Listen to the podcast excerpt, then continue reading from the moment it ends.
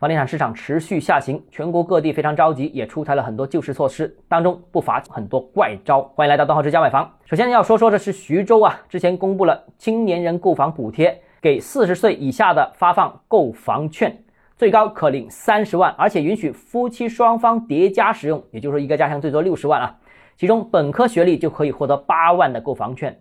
大专以上学历也可以获得五万购房券。徐州呢，也是开创了这轮三四线城市刺激楼市的新河啊！这次是新招大招，但是这有几个问题。首先，第一个，发放购房券是大招，以本科为例，能获得八万元。按照徐州，如果一套房一百万进行计算的话，就等于打了个九二折。别说这个不吸引啊，政策可能会楼市起到一个积极的刺激作用和促销作用，但是地方政府投入这么大。产出是否合算？而且这个到底有没有人做过相应的研究？当然了，如果划算，不排除其他城市也会跟进和效仿。第二，如果是财政补贴的话，那是否合适？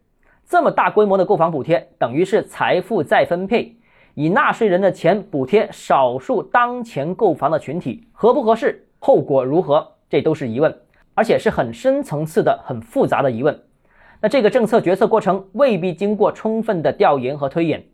当然，如果根本不是财政补贴，只是房价面价提高之后再打折，那对市场也不会起到一丁点的作用。第三是再次强化了学历的价值。之前就有很多讨论，比方说读书无用论，比如说社会不应该过度关注学历、消费学历等等。但现在看，至少在官方的思考领域里面，学历还是硬通货。第二个值得关注的是，是河南周口连大学生都不放过啊！周口官宣，在校大学生每月预缴一千零八元的公积金，连续缴存半年以上，毕业五年内可购房获得贷款六十万。那政策一出，也是引来非常大的争议。有专家分析到，该政策出发点是降低大学生的购房成本，与当前一些鼓励房地产市场政策有相似之处，但鼓励大学生在校期间预缴公积金，就有些过于创新了。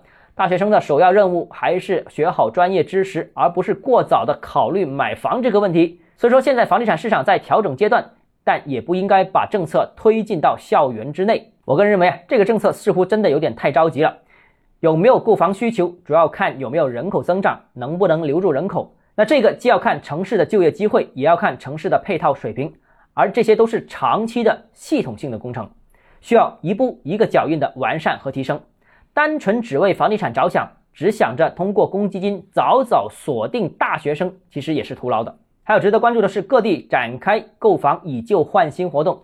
今年以来啊，随着房地产市场供求关系发生变化，包括山东淄博、济宁、青岛、江苏南通、徐州、浙江宁波、丽水等地都相继推出。买房以旧换新活动，其实这不是什么新闻了。N 年之前我就实际尝试过，没有用的啊，这只是营销噱头。房地产企业虽然把房子卖了，但业主旧房子怎么处理，这是一个难题。首先啊，房地产企业是不可能把这些旧房子自己消化掉的，所以呢，也只能放到二手市场销售，其实就是把购房业主的旧房子给开发商寄卖而已。由于没有兜底机制，所以呢，寄卖如果不成。那业主还是要自行解决资金问题。当前的二手市场十分低迷，寄卖模式也不见得能加速二手房的销售。于是卖一买一客户这种最大的难题，老房子卖不动，没钱买新房子，这个问题依然无解。至于为什么这么多城市开展以旧换新购房活动呢？我认为是疾病乱投医，也没仔细分析和听取专业人士的意见，就什么办法都来，结果一定是吃力不讨好的。好，今天节目到这里。如果你个人购房有其他疑问，想跟我交流的话，欢迎私信我，或者添加我个人微信，账号是教买房六个字，拼音首字母小写就是微信号 d h e z j m f。想提高财富管理认知，请关注我，也欢迎评论、点赞、转发。